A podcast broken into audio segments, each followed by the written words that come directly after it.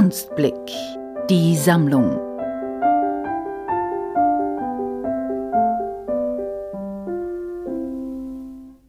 Ich bin Mo Kim. I'm a textile artist based in the Netherlands and I'm come from originally from South Korea. I came here to the Netherlands for textile study. Back then actually I wanted to do fashion, but then after my study I was pretty lucky that I got some job opportunity. So that's the first reason why I stayed. But then now I'm fully focused on my own textile practice. And I am still here based. And I'm uh, 29 years old. Meine Kunst? I'm always using textile as a medium. And I start with like storytelling lines about cultural background, which I'm come from South Korea and some connection point with Europe or to the Netherlands that I use it for some projects or like personal observation of daily events.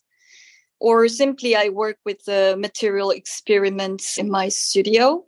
And uh, mainly, I'm using a weaving as a strong technique. But since I'm really open for many other techniques, I'm also using uh, knitting or tufting, which can connect with my own storytelling lines if I explain it more technical side, when you're gonna weave, you need uh, two components of yarn to interweave together to make the structure. One is warp, and the other one is weft. And warp, a lot of times it should be very strong and hang the tensions. So there's not so much choices that you can use as a warp.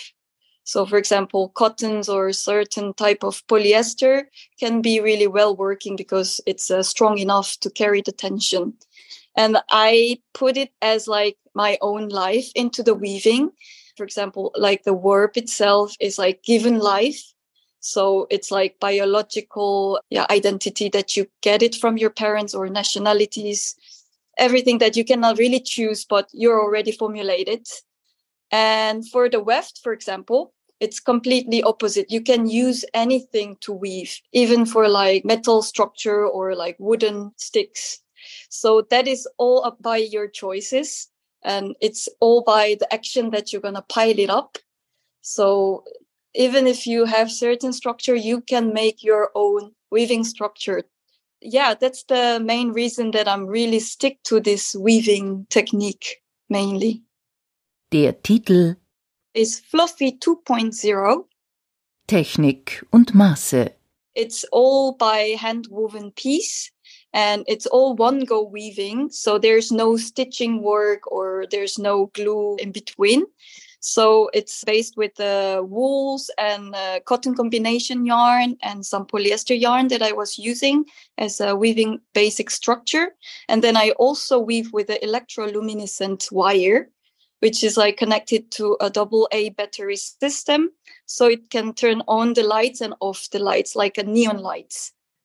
And the dimension of the work is 30 centimeter width and a 32 centimeter height. Das Werk. So it's a little bit twisted, the title itself. It's not really showing immediately what I wanted to tell, but I really like this twist. So actually, this was made during the second lockdown time during the COVID. Well, first lockdown time, we were quite not sure what's going on. Everybody was really chaotic and yeah we were really like worried about the future. But then the second lockdown came people were kind of understand what's going on but still having a lot of fears in the society. And also it was same for me and that's the why it's 2.0 comes from the fluffy series.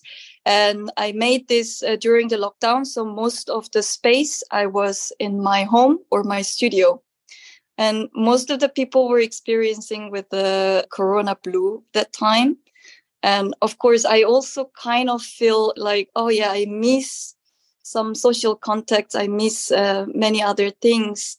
But then i wanted to stay positive and i wanted to keep this bright spirit energy through my work. I didn't want to show literally the corona blue through my work. So i come up with like the most comfy texture tactility which was the fluffy knotting technique that i used for this series And this is my general mottos about the work, but I would like to stay in a bright side of the word.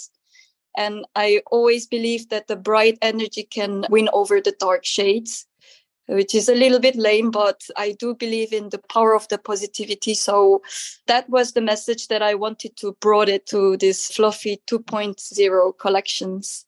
And a lot of shapes are like a bit more abstract form that I take it from my home, like for example, the shape of radiators or shape of cracks on the walls.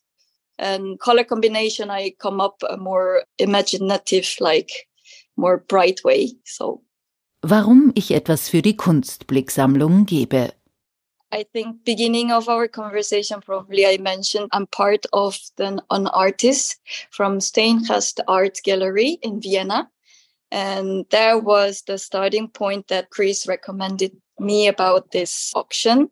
And also I get to know about really goodwill of this auction will go to the charity later on all the yeah costs.